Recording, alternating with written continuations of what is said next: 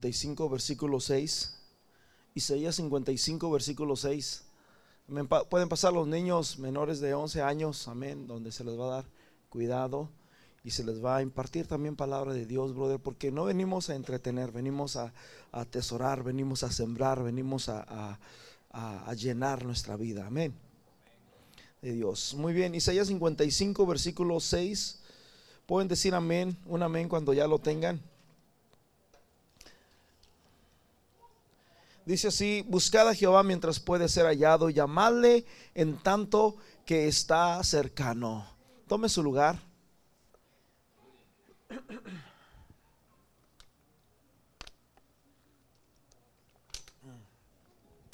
Mi voz es muy débil, hace rato tomé algo frío y me, me dio. Aleluya.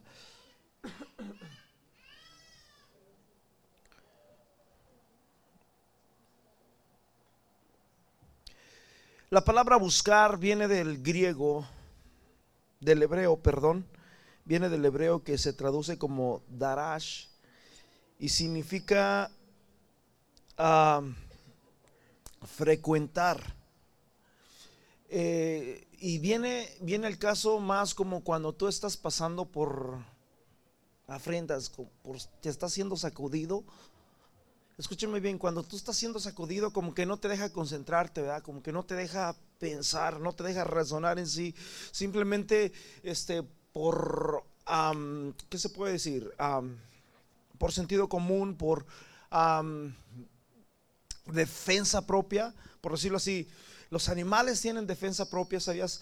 Este, muchos animales, su defensa es que si te le acercas o algo, pues te van a dar una patada, otros te van a morder. Y si la, serpiente, pues te va a tratar de morder también, el alacrán te va a querer picar. O sea, todo el mundo, todos los animales tienen una defensa, ¿verdad? Con la que ellos se autodefienden cuando, cuando ven una situación de carácter así.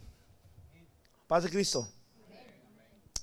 Entonces, cuando nosotros venimos, brother, y que de repente en nuestra vida, porque vienen momentos, vienen situaciones en que nos, no, como que nuestra vida empieza a tambalear y empieza así, nos hace desertar muchas cosas, nos hace que nos perdamos de muchas cosas, y allí es donde, donde, donde entra esta palabra, buscad al Señor. Amén. Es fácil buscar a Dios cuando quizás todo está bien, pero muchas veces también se nos olvida. Pero aquí se refiere más, brother, como cuando estás en medio de, una dificultad que te impide. Paz de Cristo. Por decirlo así, cuando estamos empujados hacia el mal,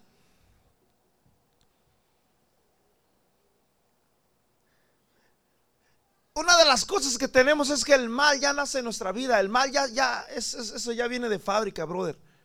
Tú no le enseñas a tu hijo, tu hijo solito llega a una edad, escúcheme llega una edad cuando se empieza a encerrar en su cuarto y le empieza a poner llave.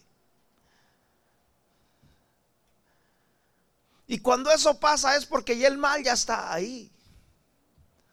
Y empieza a querer a privatizarse, que empieza a querer hacer sus cosas a su propia manera y, ya empieza ya. Tú no sabes lo que está pasando ahí. Yo recuerdo, brother, cuando yo era pequeño, yo recuerdo que cuando yo hacía eso, muchas ocasiones este, yo, yo me hacía de los dormidos o me hacía de los que ya se vayan, que ya se vayan y que ya se vayan y que ya se vayan, para quedarme, ¿verdad?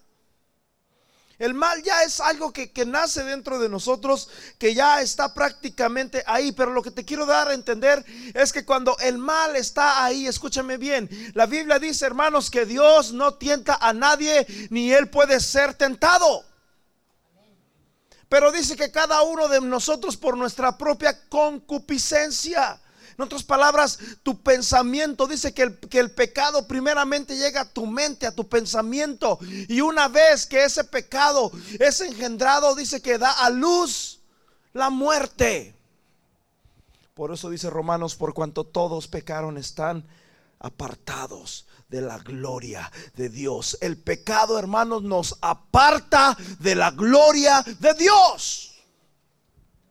Paz de Cristo Escúchame bien, la gloria de Dios es preciosa. La semana pasada estuvimos hablando de cuando el pueblo de Israel perdió, eh, eh, fueron divididos. En esa división, hermanos, se perdió algo sagrado que el pueblo tenía y eso sagrado se llamaba el arca del pacto. Allí en el arca del pacto, hermanos, eh, era un... Um, un umbral grande así precioso de puro oro que tenía dos querubines y, tenía dos uh, tipo asas donde agarraba a un sacerdote y de allá le agarraba otro sacerdote. Y allí, hermanos, era donde estaba la presencia de Dios. Allí era donde estaba la gloria de Dios. Y, la, y cuando siempre, cuando la Biblia habla de eso, dice que la gloria de Dios llenó la casa.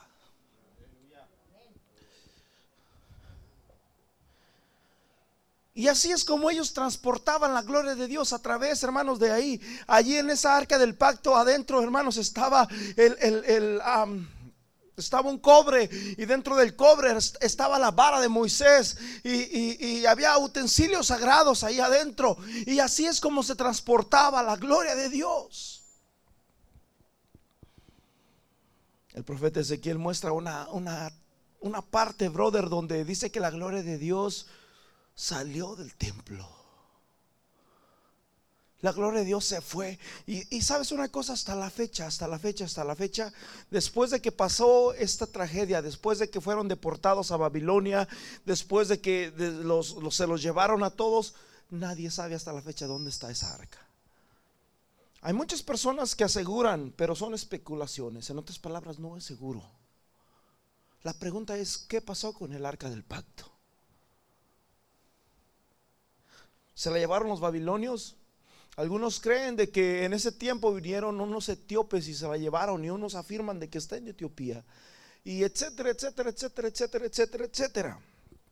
Pero la gloria de Dios habitaba dentro de ese lugar. Escúcheme bien, ahora hermanos, nosotros somos portadores de su gloria. Ahora eres tú, mi hermano, en tu carne. Dice la Biblia, hermanos, ¿O no sabéis que vosotros, que vuestro cuerpo es el templo del Espíritu Santo? Aleluya. Somos portadores de gloria de Cristo.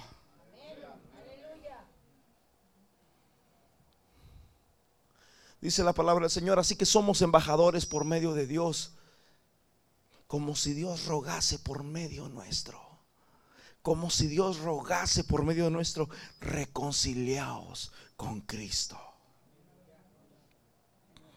Amén. Entonces, escúcheme bien, cuando nosotros, nosotros, la gloria de Dios está en nosotros, nosotros podemos hacer que la gloria caiga en este lugar, como podemos hacer que la gloria se levante y se vaya. Paz de Cristo. Ahora, no todos somos diferentes, porque en un lugar, escúcheme bien, Jesús dice, estarán dos, dos ah, ah, ah, en el molino y uno será levantado y el otro no estarán dos caminando y el uno será dejado y el otro será levantado. Escúchenme bien, estaremos todos que en la congregación. Unos se quedarán y otros se irán. Porque depende de cada uno independientemente cómo estás tú, brother. Depende cómo está tu vida personal. Depende cómo, cómo está tu corazón ahí. Amén. Así que si tú dices, no, no me gustó el servicio, no me gustó las alabanzas, no me gustó esto, pudo haber alguien que quizás ni cantó porque quizás estaba enfermo, probablemente se sentía mal, probablemente estaba pasando situaciones difíciles en su vida, pero dentro de su corazón clamó y el Señor tuvo misericordia de él. O como aquel fariseo que oraba muchas cosas bonitas. Hay personas que oran cosas preciosas. Wow, qué bonito ora, mira. Dice la Biblia que hablaba consigo mismo y para que lo escucharan los demás. Te doy gracias porque no soy. Y mientras estaba uno ahí publicando, hermanos que nomás escuchaba cómo murmuraba y cómo, eh, cómo empezaba a pujar de dolor, Señor. Dice que decía, hace propicio a mí que soy pecador. Y el otro, Señor, te doy gracias porque no soy como ese que está ahí. Pero dice Jesús, que levantándose uno y levantándose el otro, se fueron a su casa. Pero uno fue enaltecido, uno fue escuchado y el otro fue menospreciado. ¿Cuál eres tú, mi hermano? Estaban en el mismo lugar. Paz de Cristo.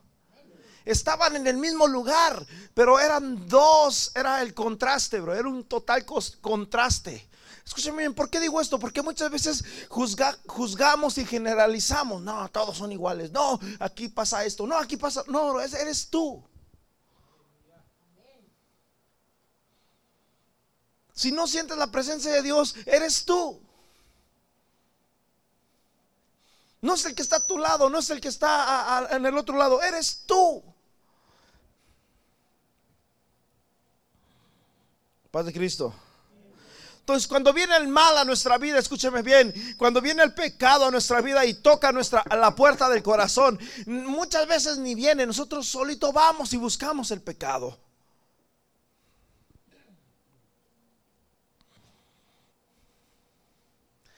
Cuando el pecado, brother, te empieza a jalar, te empieza a desviar del camino de Dios. Allí, aquí es donde se refiere la Biblia. Buscad a Dios. Que sientes que el pecado te jala. Dice el apóstol, miserable de mí. ¿Quién me puede librar de este cuerpo de muerte? ¿Por qué? Porque, hermanos, mientras vamos caminando buscando a Dios, sentimos que como si el mal nos, nos, nos jalara. Allí es donde se refiere aquí la palabra. Allí es donde está la palabra darash, que significa buscar a Dios. Es como si estuvieras perdido sin preocuparte. Yo recuerdo, mis hermanos, cuando era niño y que me llevaban a las fiestas allá en México yo era un niño y siempre andaba del, brazo de mi mamá, de mi papá, de, uno de mis hermanos. Pero de repente yo era muy, se puede decir, curioso. Me, me, detenía mirando algo y yo, ahí están mis papás y ahí están y de repente pasaba minutos, yo no sé cuánto pasaba y de repente dónde están.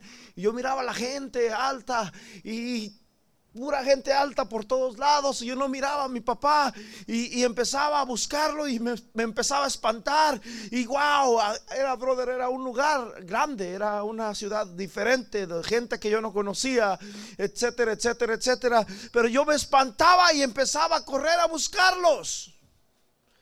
De pronto mis hermanos me encontraban, a mi padre, a mi madre desesperados, ¿dónde estabas? Y me pegaban, no, no tienes que separarte de nosotros. Paz de Cristo.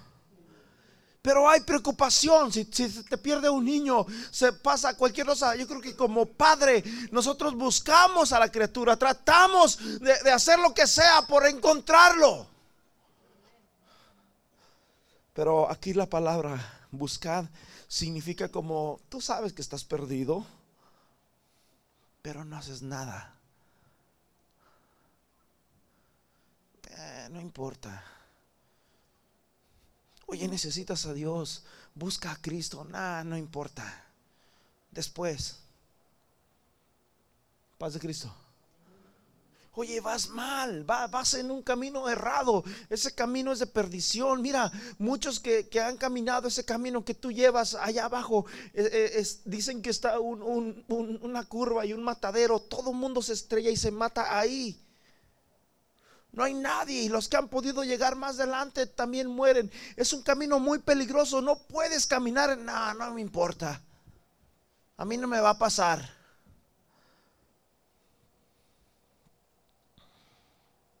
Significa, brother, vivir una vida sin preocupación, sin estar perdido, pero simplemente decir, ah, ok, no me importa que yo esté perdido. Este, algún día busco a Dios, a mi manera, a mi modo. Pero déjame decirte una cosa, brother, que Dios tiene tiempo. Dice la Biblia, buscad al Señor mientras puede ser hallado. Llamadle entre tanto que está cercano. Eso significa, mi hermano, que no siempre vamos a vivir el tiempo oportuno. Eso significa que no siempre va a estar el tiempo a nuestra disposición.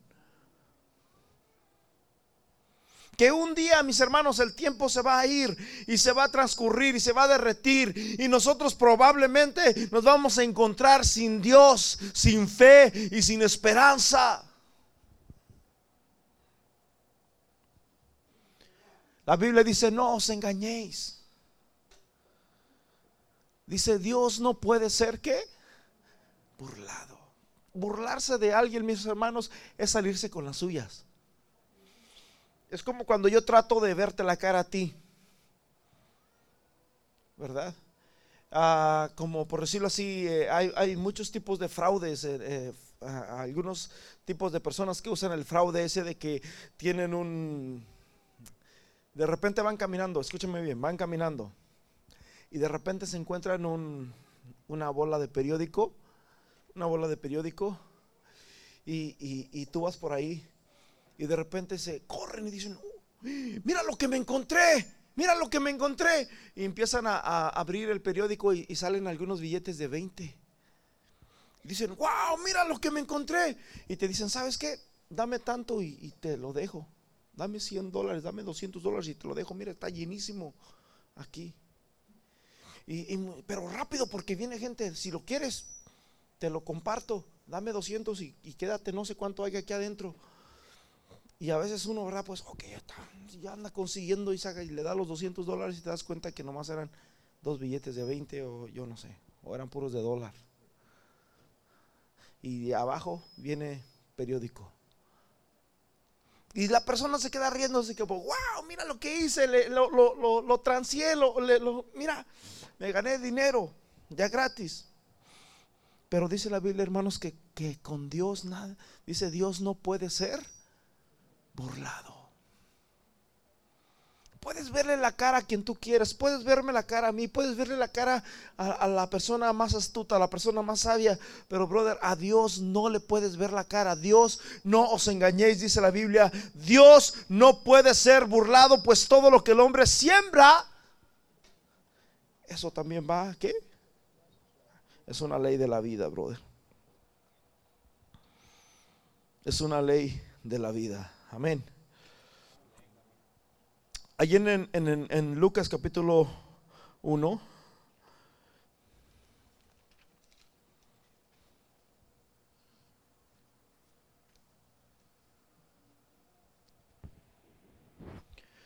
Lucas capítulo 1, versículo 5 dice, hubo en los días de Herodes, rey de Judea, un sacerdote llamado Zacarías de la clase de Abías su mujer era de las hijas de Araón y se llamaba Elizabeth.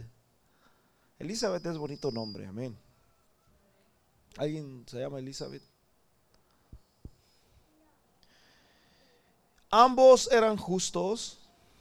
¿Qué dice? Ambos eran qué? Desleales. Eran rateros. No, dice, ambos eran justos delante de Dios y andaban irreprensibles en todos los mandamientos y ordenanzas del Señor, pero eh, el versículo a, 6, hermano, nos habla de, las cualidades que tenían estas personas y eran muy bonitas esas cualidades que tenían. Dicen que eran personas justas, dicen que eran personas honorables, que eran, eran buenos cristianos. Pero dice el versículo 7, brother, que tenían un talón de Aquiles. Yo creo que todos los que estamos aquí sentados tenemos un talón de Aquiles. Paz de Cristo. Un talón de Aquiles, brother, es una falla. O sea, de una de otra manera eh, batallamos por algún lado. Le, decimos, ¿por qué es que yo no puedo tener esto? ¿Por qué es que, yo no puedo tener aquello? ¿Por qué es que si yo fuera como, como él, yo sería feliz? Si yo fuera como el otro, yo sé. Ah, brother, la Biblia dice que debemos de ser agradecidos con lo que tenemos. Paz de Cristo. Versículo 7 dice, pero no tenían hijo. Eran buenos cristianos, eran personas que se, esforzaban, eran personas que buscaban a Dios. Paz de Cristo. Muchas veces pensamos como que ya nomás porque nosotros buscamos a Dios nos caen bendiciones. A veces vienen cosas, situaciones a nuestra vida. No importa quién seas tú. No importa qué tan espiritual eres o no eres. Hay situaciones en nuestra vida, brother, que, nos, nos retan. El apóstol Pablo, ¿verdad? Habla de, de... Se me fue. Se me fue el, la palabra que usa él. El, aguijón dice, pero tengo en mi carne este aguijón. Paz de Cristo. Alguien de los que están aquí puede decir, no hombre, yo tengo a mi suegra, brother.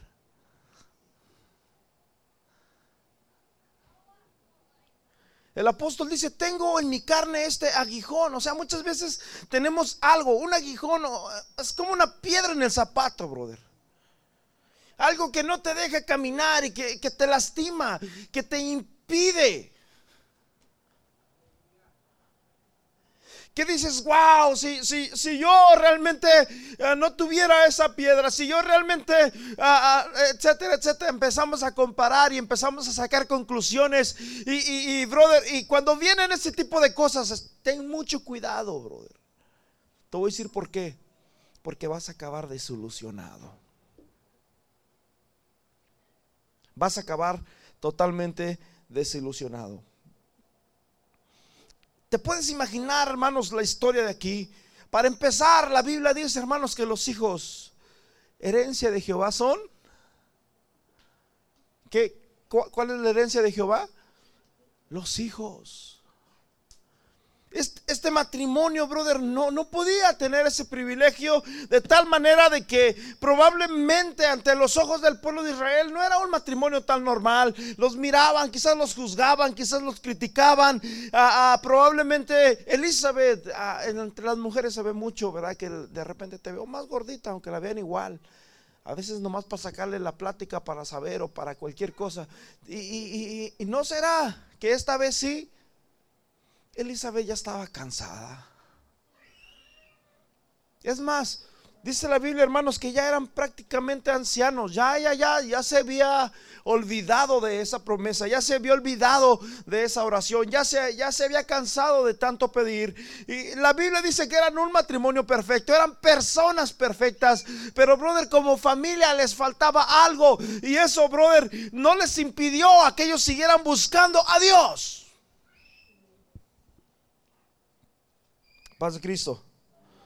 Porque muchas veces pensamos que le vamos a buscar a Dios cuando todo esté bien, cuando todo esté normal, cuando, cuando tengamos dinero, cuando nuestros hijos estén... No, no, no, no, no.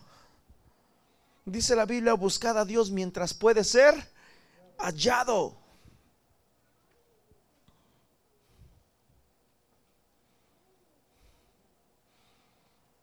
Zacarías, brother, y Elizabeth eran personas justas. Y no solamente eran personas justas, eran, dice la Biblia, que eran irreprensibles. Escúchame bien, muchas veces, a veces los que estamos aquí, ¿verdad? Y yo, levanto las manos, yo creo que a veces le fallamos en algunas áreas. Paz de Cristo. Muchas veces les fallamos en algunas áreas, ¿verdad? Ah, hay otros hermanos que no, brother. Yo recuerdo hace años atrás que estábamos con otro pastor en otra iglesia y había un hermano que era el hermano problema.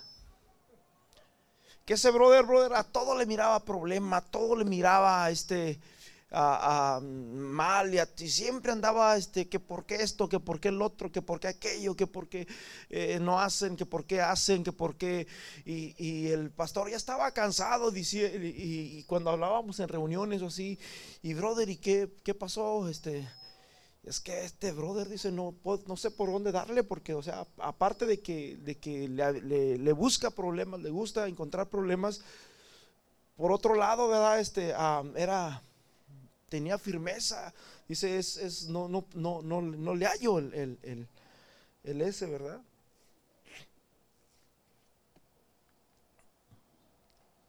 Paz de Cristo.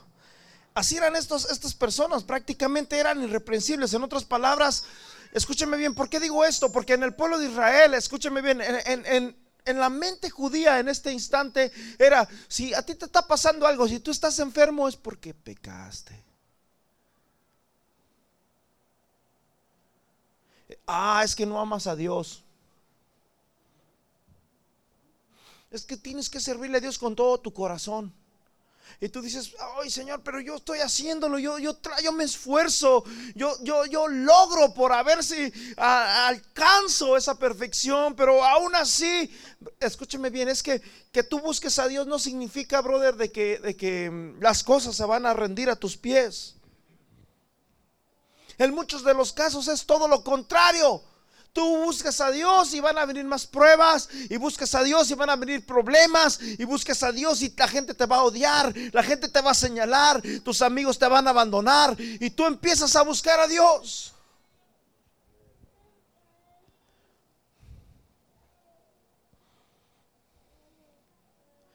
Alguien pudo haber pensado, ¿qué hice, Señor? ¿Qué estoy haciendo mal?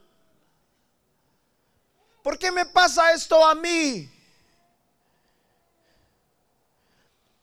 Pasaban los años, pasaban los años y vuelvo a decir, nunca faltaba quizás la, hermanita ¿verdad? que le decía a la hermana Elizabeth, eh, como que te ves gordita hermana Elizabeth. Y a lo mejor Elizabeth había comido muchos tacos la noche pasada. Y se ponía triste, brother. Porque ella sabía que probablemente al principio le, daba alegría. ¿De verdad? sí, se me hace que esta vez sí vas a tener un bebé. Y probablemente se sentía alegre, pero pasaba el tiempo, brother, y aquella barriga no crecía. Se daba cuenta de que no, no tenía los efectos, brother, que, trae el, el embarazo. O, viceversa. Y empezaba a preocuparse, brother, hasta que probablemente muchas veces pudo haber callado. Vuelvo a repetir, el pueblo judío, hermanos, era muy estricto en cuestión a este tipo de cosas que les estoy hablando. Paz de Cristo. O sea, no solamente ellos vivían una, situación personal en, familia, sino, brother, era, era algo, brother, que donde muchas veces eh, eran el dime, eran el, el, el, bocadillo probablemente especial de la gente, ya que uno de los bocadillos especiales de la gente, brother, espero que no sea el de los que estamos aquí, ¿verdad? Es el hablar de los demás. ¿A cuánto les gusta hablar de los demás? Aunque, aunque, aunque nos hagamos de los hipócritas, pero yo creo que es uno de los mejores bocadillos, que no debemos de hacerlo. Paz de Cristo. Pero cuando lo, lo hacemos, todos lo hemos hecho. Dice la Biblia que todos hemos ofendido muchas veces y de muchas maneras. Y que el que refrena su lengua, brother, casi, casi ya se ganó el cielo. Dice que la lengua es un bosque, es un fuego que consume, que quema todo. ¿Qué, es lo que hace el fuego? Enciende un fuego, escúcheme bien, hace poquito, no sé si ya o todavía no, hace la semana pasada, si miraron todo nublado aquí? Era porque se estaban quemando las montañas allá arriba. ¿Qué pasó? No sé qué pasó, no sé si alguien tiró un cigarrillo, no sé qué pasó exactamente, lo que sí te digo es que haya sido lo que haya sido, empezó un pequeño fuego. Y ese pequeño fuego, brother, se expandió totalmente. Todo aquí se miraba nublado de, humo, hasta olía humo. eso es lo que puede hacer la lengua, brother. Paz de Cristo. Miren, vamos a, vamos a, para que me crean, porque como que piensan como que Ahí les va. Santiago capítulo 4, si no me equivoco.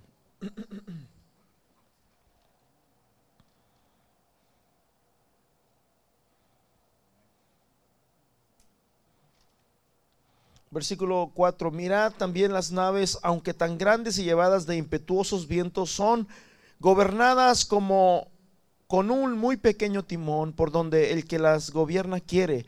Así también es la lengua es un miembro pequeño, pero se jacta de grandes cosas. He aquí cuán grande bosque enciende. ¿Qué dice?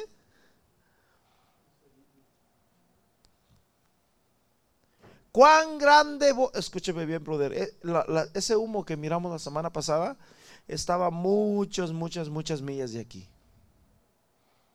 Estaba lejos, lejos de aquí. Sin embargo, brother, un pequeño, un pequeño fuego hizo que se provocara todo eso. Paz de Cristo.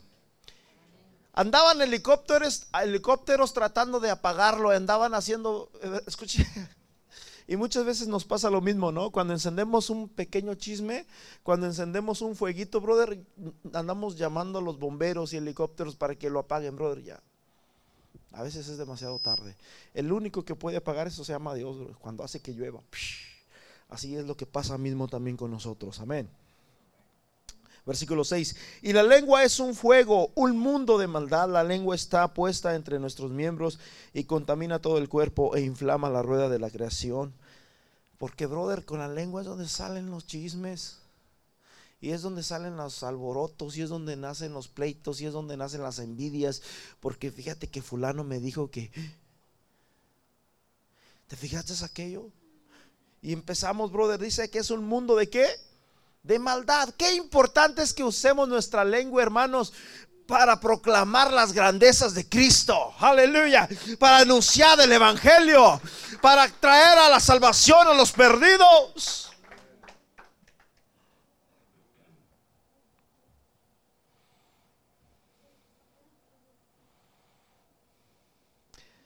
Así que todos ofendemos, amén. Eso es lo que dice ahí en Santiago capítulo 3, versículo 2 en esa misma cita que estamos.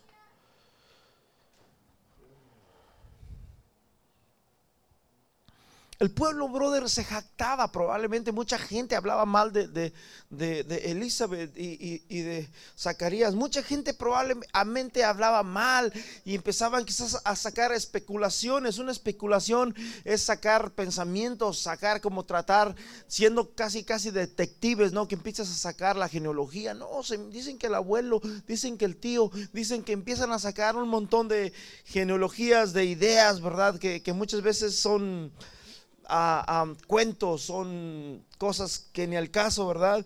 Pero muchas veces cuando pasan este tipo de cosas es lo que, lo que suele suceder. Paz de Cristo. Pero dice la Biblia, hermanos, que a pesar de todo esto, a pesar de estas circunstancias, en el versículo 6 dice que ambos eran justos. Qué precioso es, hermanos, cuando la palabra de Dios nos califica a nosotros. Si te pones a ver el contraste entre esta escritura y Job y su esposa, ves un contraste totalmente diferente. La Biblia dice y empieza hablando, dando alusión a Job. Job era un hombre justo, ¿verdad? entre todos los que había en su tierra y empieza a hablar mucha alusión a en retribución a Job. Sin embargo, vemos que ya cuando una vez viene la, calamidad, cuando vienen los problemas, cuando vienen las pérdidas, la esposa tambaleó, ¿verdad? Y le empieza a decir, ¿sabes qué, Job? Maldice a Dios y muérete. De ahí para adelante ya ni a su esposa menciona, no sé qué pasó ahí. Pero a ah, Hubo un, totalmente contraste. Job era un hombre justo y vinieron las pruebas, vinieron las luchas, o sea, vienen las sacudidas del mundo, brother. Pero cuando tú eres justo, te mantienes. ¿Cuántos se mantienen? Manténgase, amárrese, hermanos, de la presencia de Dios. Fúndese su casa sobre la roca que es Cristo. Y así dice la Biblia que vendrán los vientos con impetu contra aquella casa, pero dice que no se moverán porque la casa estaba fundada en la roca y esa roca se llama Jesús de Nazaret. Cuando tú fundas tu casa, tu vida, tu familia, brother, en la arena, que significa el mundo Dice la Biblia que grande va a ser su ruina. Esta es la diferencia, brother. Esta es la diferencia entre estas dos personas. La diferencia es grande, es abismal. Están en el mismo lugar, están pasando la misma situación. En el caso, en el contraste con ah, Job y su esposa, eh, escúchame bien, cuando, cuando le viene, cuando viene una situación difícil hacia la familia, regularmente tambalea a los dos. Paz de Cristo. Y no solamente los tambalea físicamente, no solamente los, los tambalea espiritualmente, no solamente los, los tambalea emocionalmente, sino también económicamente muchas veces. híjole, tenía un ahorrito por ahí, quería comprarme un carro y pues ahora con esta sacudida ya me fui para abajo. Porque eso es lo que, lo que, lo que pasa. Pero en el caso, hermanos, de Job, dice la Biblia que su mujer tambaleó como la, la esposa de Lot. El Señor manda el ángel, le dice, ve con Lot y dile que salga de la tierra, porque aquí va a venir destrucción a Sodoma y Gomorra. Hermanos, cuando salió Lot y salió su esposa y salió el ángel, dice que el ángel les dio instrucciones y una de las instrucciones era no mirar para atrás.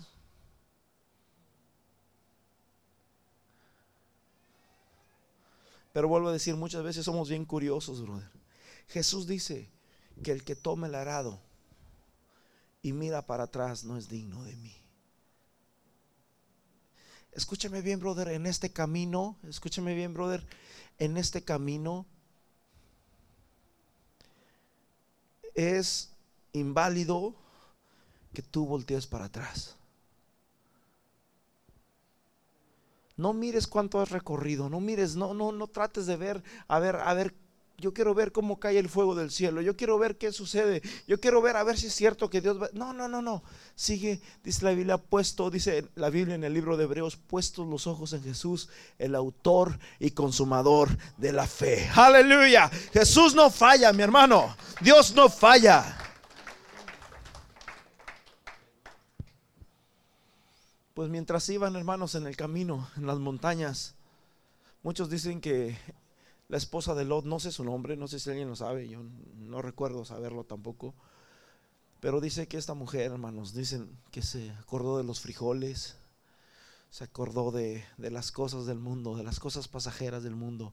Porque dice la Biblia, hermanos, que el mundo y su vanidad pasan. Y se acordó de la vanidad de la vida. Y cuando volteó para atrás quedó hecha una estatua de qué? De sal.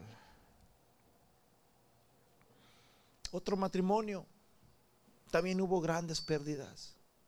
En el caso de aquí, mi hermano, iban lo mismo, iban pasando, estaban viviendo la misma circunstancia, el mismo problema que tenía, brother, eh, a, Elizabeth lo, lo, tenía Zacarías, y el mismo problema que tenía Zacarías lo tenía Elizabeth. Pero, brother, había algo allí, estaban unidos en amor, estaban unidos bajo la roca que se llama Cristo. Ellos vivían, ellos servían a Dios sin importar el dolor que pudiera haber dentro de sus corazones.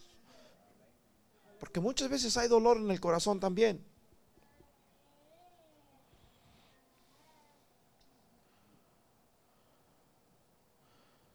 Muchas veces hay dolor en el corazón. Paz de Cristo. ¿O qué piensan que ya más porque somos cristianos ya no vamos a sentir dolor? Jesús dice que imposible, el, viernes nos hablaban de eso.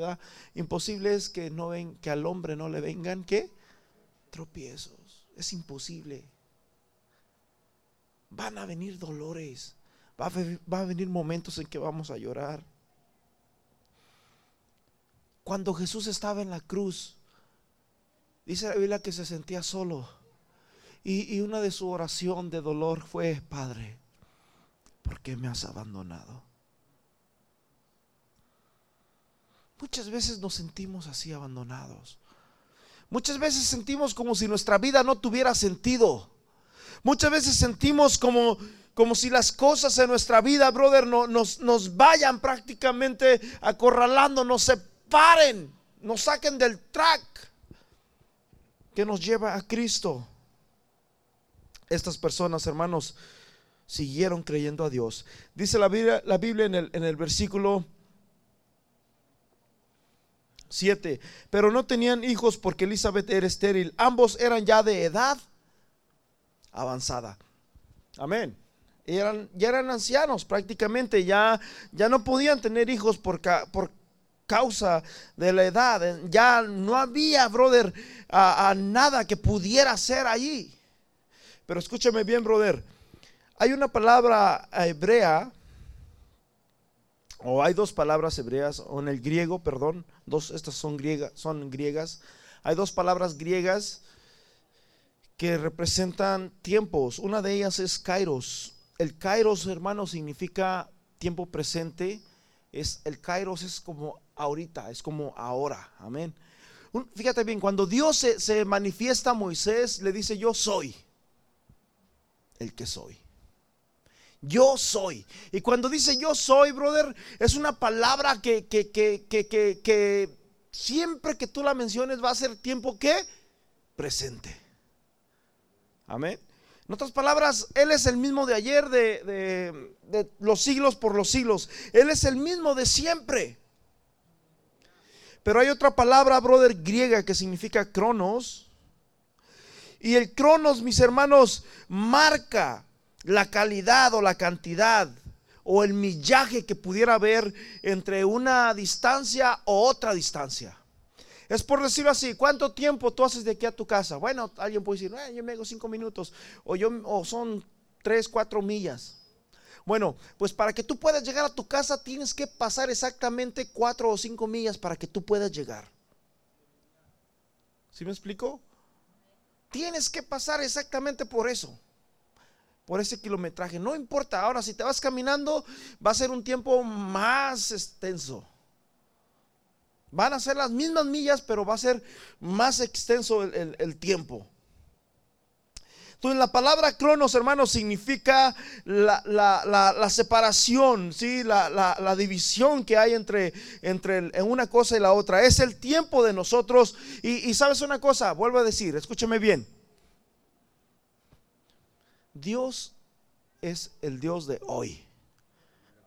Amén. Dios es el Dios de hoy. Yo soy.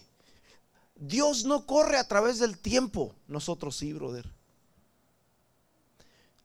En otras palabras, escúcheme bien. Dios está ahorita, está aquí con nosotros Dios está ahorita con nuestros hermanos en Guatemala, Dios está ahorita con nuestros hermanos en Colombia, está con nuestros hermanos en Perú, está con nuestros hermanos en, Francia, está con nuestros hermanos en, en todos los países del mundo.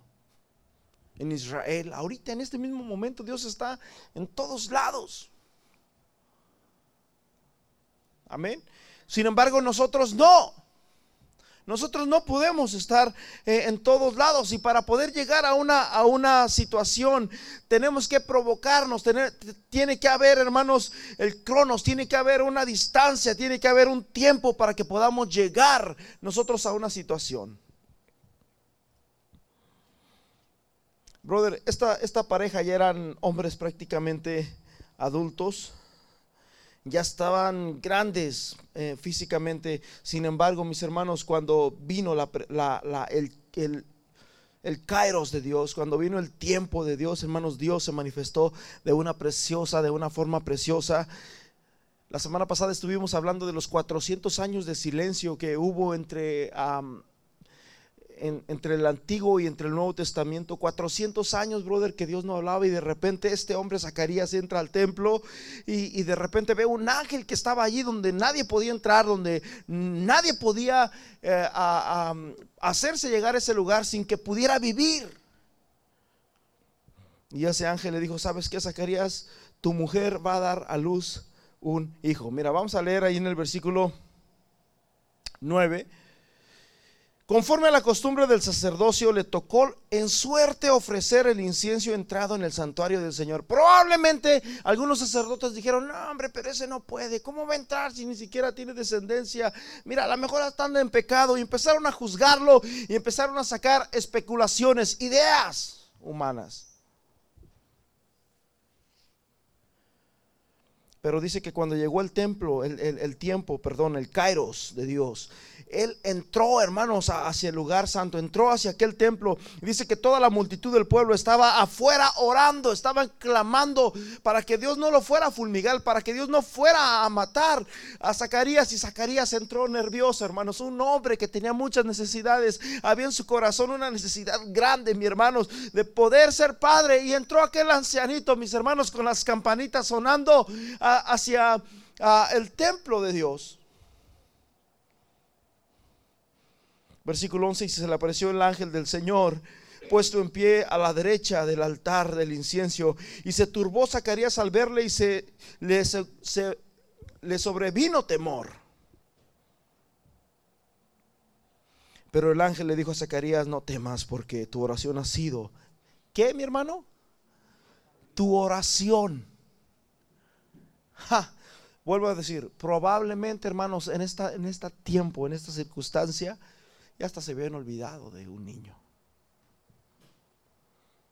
Hubo muchas lágrimas en un tiempo, hubo mucho, muchas dificultades en un tiempo, hubo, escúcheme bien, hay muchas cosas que Dios te ha prometido a ti que tú puedes decir, no, hombre, ya nunca, ya nunca los voy a ver, ya nunca voy, y eso ya, ya quedó atrás. No, mi hermano, sigue firme, agárrate, porque al Dios que nosotros le servimos, mis hermanos, es un Dios de imposibles. Amén. Dios puede hacer todo. Después, hermanos, de, tantos años de esperanza, después de tantos años de desilusión, de angustia, de soledad, dice el ángel, tu oración ha sido oída y tu mujer Elizabeth dará a luz un hijo y llamará su nombre Juan. Y tendrás gozo y alegría y muchos, y muchos se regocijarán de su nacimiento. Amén. Esa es la voluntad de Dios, mi hermano. Escúcheme bien, este, este matrimonio ya había perdido todo, ya había perdido Ah, quizás ya habían perdido hasta la esperanza, pero sabes una cosa, le tocó, dice la Biblia, que por suerte le tocó el turno a, Zacarías, ya que era un, no era de todos el que pudieran entrar o ofrecer sacrificio a Dios. Y ahí es donde empieza lo nuevo, ahí es donde empieza, brother, el Nuevo Testamento, justamente en esta historia, con estos dos personajes, con este matrimonio. Amén.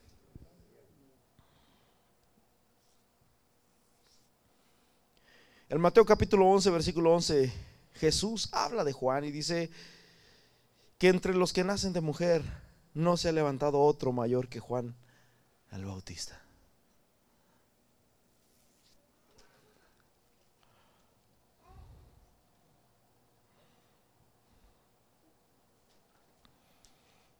Versículo 14 dice, tendrás gozo y tendrás qué? Alegría. Yo creo que todos los que estamos aquí, brother, escúchame bien. No hay, no hay alguien que, que sea perfecto, ¿verdad? Vuelvo a decir, siempre tenemos un talón de Aquiles, siempre va a haber una piedra en el zapato. Siempre, y principalmente si te la vives comparándote con los demás, siempre vas a vivir, brother, en, en, en, en comparación nunca vas a llegar al límite perfecto, nunca vas a estar. Por eso dice la Biblia que todos debemos, brother, de, estar contentos con lo que tenemos, dice el apóstol a Timoteo, porque sin duda nada trajimos a este mundo y sin duda nada nos podemos llevar de él.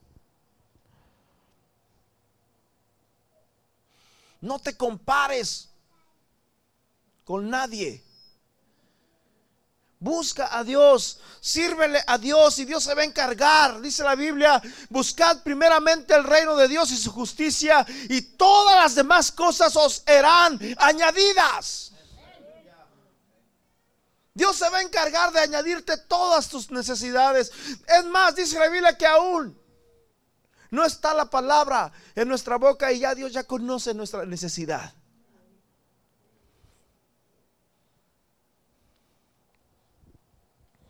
Dios sabía lo que había ahí, hermanos. Escúcheme bien. El versículo 14 habla de tristeza. Si habla de gozo, habla también de tristeza. Dice, y tendrás gozo y tendrás alegría. Ahí está hablando, brother, de que había una vida llena de oprobio. Está hablando de que sí eran personas justas, sí eran un matrimonio que se apoyaban el uno al otro, sí servían a Dios de muchas maneras, pero había algo que les faltaba.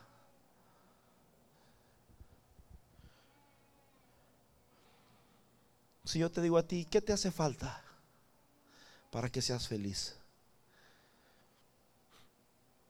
¿Qué te hace falta para que tengas gozo? ¿Qué te hace falta? ¿Sabes qué fue lo que pasó aquí? Vino la responsabilidad. Aleluya. Si yo no tuviera la responsabilidad que Dios me ha dado de estar aquí predicándoles a ustedes, probablemente fuera uno entre mil. No estudiara la Biblia, no tuviera tanta responsabilidad. Pero como tengo una responsabilidad aquí delante de ustedes, tengo que estar entre semana, el lunes, martes, y tengo que estar estudiando, trato de escuchar, trato de esforzarme, de, hacer cosas que, una persona normal, común, no puede hacer o no, simplemente nada, no le interesa hacerlo. Eso fue lo que le pasó a este hombre, brother le tocó la suerte y dice la Biblia que al hacer eso se preparó. Tenía que prepararse porque, brother, entrar al lugar santo no era simplemente un sorteo y wow, qué bien. No, no, no, había que estar preparado. No solamente espiritualmente, no solamente emocionalmente, aún hasta físicamente. Dice la Biblia que si tenía una cortadura no podía entrar nadie que tuviera, que estuviera manco, que estuviera cojo, que estuviera. No, no, tenía que entrar una persona perfecta a ese lugar. Yo no sé si lo checaban, no sé si, le, a los sacerdotes si les quitaban la ropa y los checaban, yo no sé, pero tenían que entrar perfectos. Eso, brother, nos habla de Cristo Jesús. Aleluya, Jesús, hermanos. Dice la Biblia, hermanos, que entró una vez y para siempre el Cordero perfecto. No solamente entró, hermanos, como sacerdote, también entró como el Cordero de Dios. Aleluya. El Cordero de Dios que quita los pecados de muchos. Hermanos, esta responsabilidad, esta responsabilidad que, que pasó a Zacarías, los llevó, hermanos, a experimentar gozo. Muchas veces entre matrimonios andan peleando, es que no quiere, yo, hermano, métanse en a Dios, sírvanle a Dios, responsabilícense, digan, ¿sabes qué, hermano? Yo quiero servir en iglesia, quiero ser puntual, quiero, quiero hacer algo en la obra de Dios. Y Dios empieza a obrar y empieza a obrar y empieza tu bendición y empieza el gozo y empieza la alegría y empieza la paz, porque aquí es donde está el gozo de Dios. Amén. Cuando experimentamos el gozo de Dios, hermanos, cuando viene el gozo de Dios, también experimentamos restauración en muchas áreas de nuestra vida. Y eso solamente viene a través del compromiso. Mientras tú más te comprometes con Dios, brother, Dios más pone su mirada en ti. Mira mi siervo Job. No hay hombre como él. Dios está diciendo de estos hombres que eran hombres, brother, prácticamente justos, era, andaban irreprensibles delante de Dios. Probablemente ante los hombres había muchas faltas, no pueden tener hijos, ¿quién sabe cómo andarán esa gente? Pero ante Dios dice que eran justos, ante Dios eran irreprensibles. Paz de Cristo.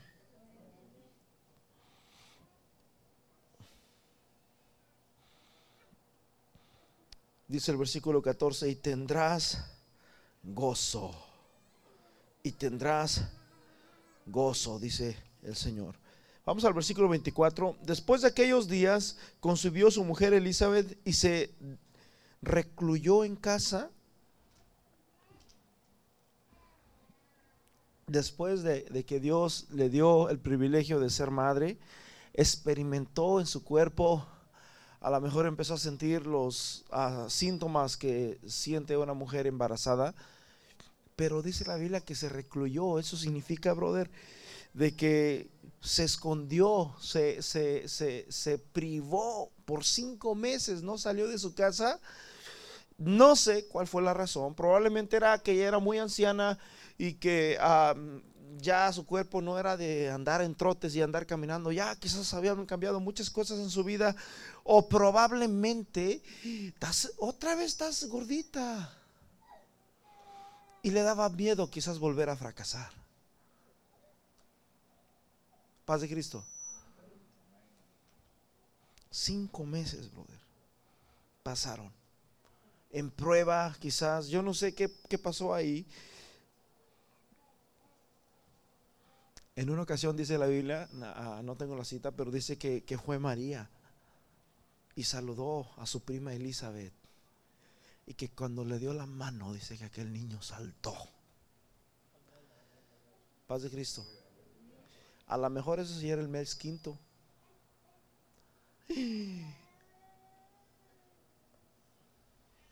Yo creo que todos saben de lo que estoy hablando, Cuando, cuando tocas a un niño en, la pancita y que empieza, parece que anda jugando fútbol allá adentro. Y miras cómo mueve el, pie y todo eso. Probablemente Elizabeth pensaba de que siento los síntomas, siento todo, pero pues, como que este niño no. Me da miedo que realmente sea vuelva a caer otra vez en vergüenza y vuelva a ser el oprobio de la gente. Pero dice que cuando saludó a María, que él saltó. Aleluya. ¿Cuánto dicen gloria a Dios? Cinco veces. Después de aquellos días concibió su mujer Elizabeth y se recluyó cinco meses diciendo, así ha hecho el Señor conmigo en los días en que se dignó quitar qué? ¿Quitar qué, mi hermano? ¿No, ¿No lo han puesto? No, todavía no, ¿verdad? En quitar mi afrenta, dice, entre los hombres. Versículo 25. Ahora, ¿qué representa la afrenta? Afrenta, brother, representa vergüenza. Diga conmigo vergüenza. ¿Habrá algo que cause vergüenza en tu vida?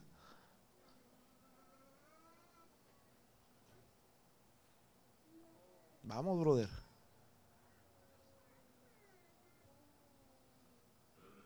Somos hombres, no somos de palo. Todos tenemos vergüenza. Así ha hecho conmigo el Señor en los días en que se indignó de quitar mi vergüenza. También afrenta, brother, también quiere decir dolor.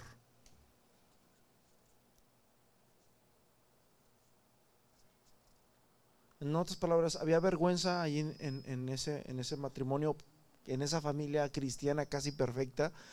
Dentro de sí, brother, había un dolor. Servían a Dios, amaban a Dios, buscaban a Dios, pero había algo allí. Dolor también representa amargura, representa también desgracia, vituperio. Pero dice la Biblia, hermanos, que el Señor en el tiempo de Dios decidió quitar eso. Quitó la afrenta, quitó el dolor, quitó la amargura, quitó la ansiedad. Y el Señor restauró a un matrimonio. Yo no sé cuánto tiempo hace que tú estás orando por una necesidad. Probablemente es algo personal tuyo Probablemente estás orando por una necesidad de alguno de tus hijos. Yo no sé qué qué estás pasando. Pero la Biblia nos dice, hermanos, buscad el reino de Dios y su justicia y todas las demás cosas os serán añadidas. En Primera de Pedro capítulo 5, escúchame bien, Primera de Pedro capítulo 5, en el versículo 8 dice, sed sobrios y velad porque vuestro adversario el diablo anda buscando que te compares con los demás para que caiganse en la amargura. Cuando tú te comparas con, con alguna otra persona, brother, va a venir amargura a tu corazón. No te compares con nadie, no compares tu matrimonio con nadie, no compares tu esposo con nadie, no compares tu vida con nadie. Sed sobrios y velad porque vuestro adversario el diablo como león rugiente anda buscando alrededor a quien devorar. Al cual resistir firmes en la fe sabiendo que los mismos padecimientos, el mismo oprobio, ¿sí? La misma, las mismas situaciones que, que, podemos pasar nosotros. Los mismos padecimientos se van cumpliendo vuestros hermanos en todo el mundo. Versículo 10 más, el Dios de toda gracia que nos llamó a su gloria eterna en Jesucristo, después de que hayáis padecido un poco de tiempo, dice, Él mismo os perfeccione, os afirme, os establezca y os fortalezca. A Él sea la gloria y el imperio por los siglos de los siglos. Amén. Aquí el versículo, brother, nos habla de que los padecimientos, hermanos, son por un tiempo. En otras palabras, estamos hablando, ¿cuál es la palabra de tiempo? De distancia, cronos. Estamos hablando de un cronos, de un transcurso. Pero sabes una cosa, si tú estás pasando por el cronos, hay un kairos. Y el kairos es el tiempo de Dios. Es el tiempo de alegría. No pienses que ya, ya así va a ser tu vida. No, no, no. Confía en Dios. Dice la Biblia en el Salmo 37, versículo 4, deleítate a sí mismo en el Señor y Él te concederá las peticiones que hay en tu corazón. Encomienda al Señor tu camino y Él hará. Y exhibirá tu justicia como la luz de la aurora. Vamos a ponernos en pies.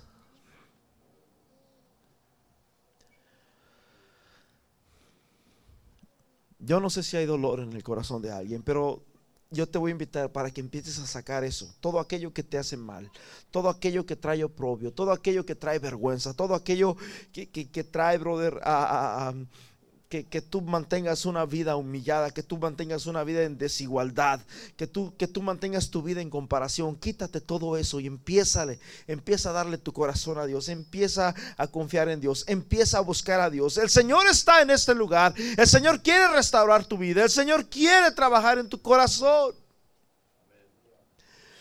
Señor, aquí estamos delante de ti, estamos delante de tu presencia, Padre.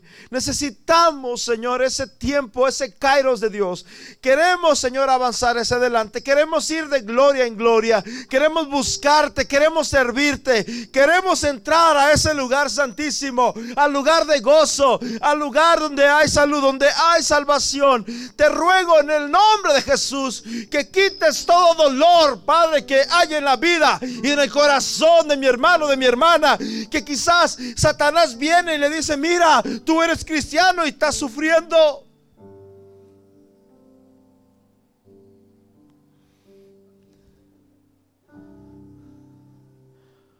Aquí está el Kairos de Dios. Aquí está el gozo de Dios. Aquí está la salvación de Dios.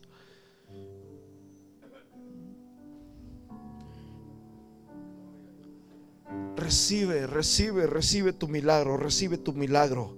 No, no, no, no te creas que eres el perfecto. No digas, no, no, no trates de aparentar diciendo que contigo no pasa nada, que contigo todo, todo muy bien. No, abre tu corazón y dile, Señor, aquí estoy. Aquí está mi dolor, aquí está mi amargura. Sí te sirvo, sí te amo, pero tú conoces lo que hay en mi corazón. Tú conoces lo que me hace falta.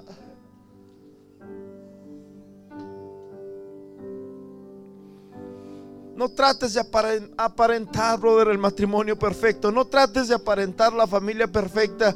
No trates de aparentar el cristiano perfecto. Abre tu corazón a Dios. Abre tu corazón a Dios. Abre tu corazón a Dios. Comprométete con Dios. Comprométete con la iglesia. Comprométete en servirle a Dios.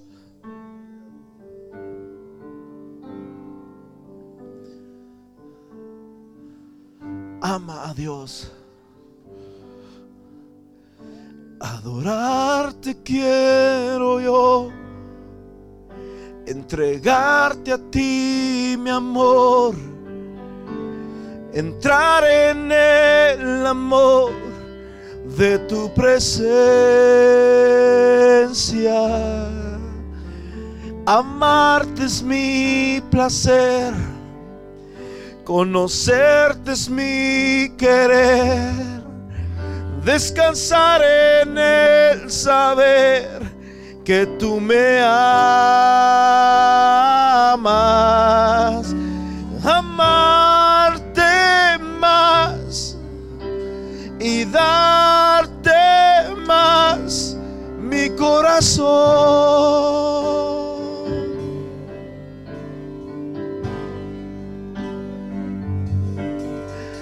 Mi amado es mi oración rendirme a ti de corazón. Nadie es igual a ti, por eso canto así de tu amor por mí y de mi dulce amor por ti. Amarte más y darte más mi corazón. Vamos, aquí es el Señor. El Señor quiere quitar tu oprobio. Dios quiere quitar tu dolor. No vivas de apariencias, mi hermano. Es mi oración rendirme a ti de corazón. Nadie es igual a ti. Por eso canto así de tu amor por mí y de mi dulce amor por ti.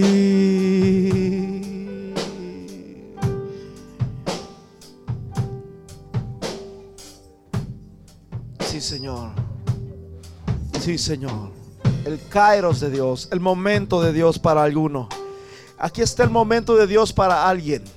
Aquí está el momento de Dios para alguien. Zacarías entró, hermanos. Zacarías entró en el tiempo pasado. Zacarías entró, mis hermanos, en el cronos, en el tiempo de dolor. Sí, se había preparado. Sí, vivía una vida justa. Sí, vivía una vida recta. Pero vivía en el cronos. Había dolor en su vida. Había dolor en su corazón. Había una necesidad que no, nadie la podía llenar en su corazón.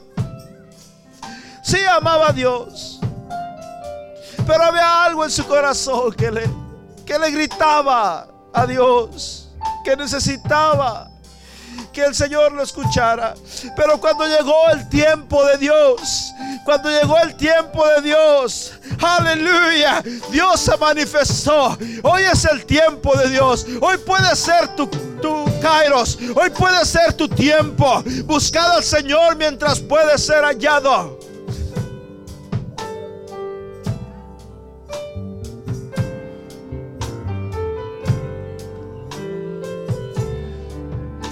Amarte más y darte más mi corazón.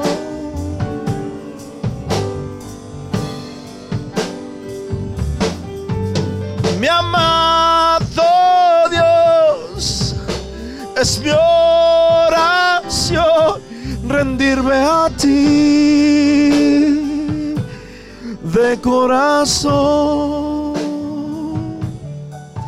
Nadie es igual a ti. Por eso vamos esta semana, este día tú vas a experimentar eso. Tú vas a experimentar en eso. Créelo. Créelo que Dios va a hacer algo en ti. Desde hoy comienzan a abrirse puertas para tu vida, para tu familia.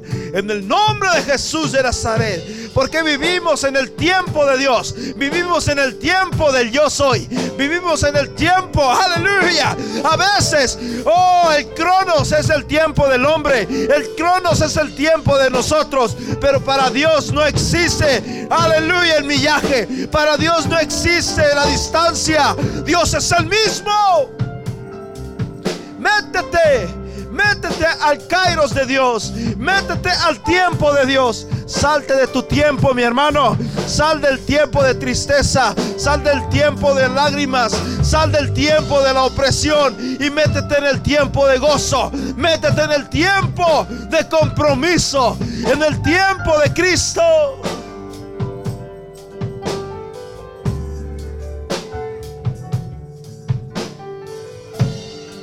nadie es igual a ti. Por eso canto así, de tu amor por mí. Mm. Gracias Señor. Gracias Señor. Gracias Señor. Gracias Señor. No vivas en el cronos, brother. El cronos es el tiempo del hombre. El cronos es lo que tú puedes hacer. Tú puedes hacer para llegar a tu casa. Tienes que subirte a tu auto y, manejar los 5 o 10 minutos. Ese es tu tiempo. Pero el, el, el kairos es el tiempo de Dios. Y el tiempo de Dios es hoy. Amén. Hermanos, el Señor mucho me los bendiga. Amén.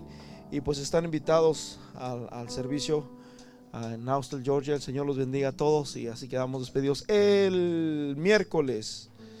El miércoles y el viernes vamos a cambiar los servicios de miércoles y viernes. Ah, en vez de ser a las siete y media por cuestión de tiempo y que es más, más noche, vamos a empezar a las 7. Así que el miércoles a las 7 y el viernes a las 7. Amén. Señor, mucho me los bendiga y sigamos.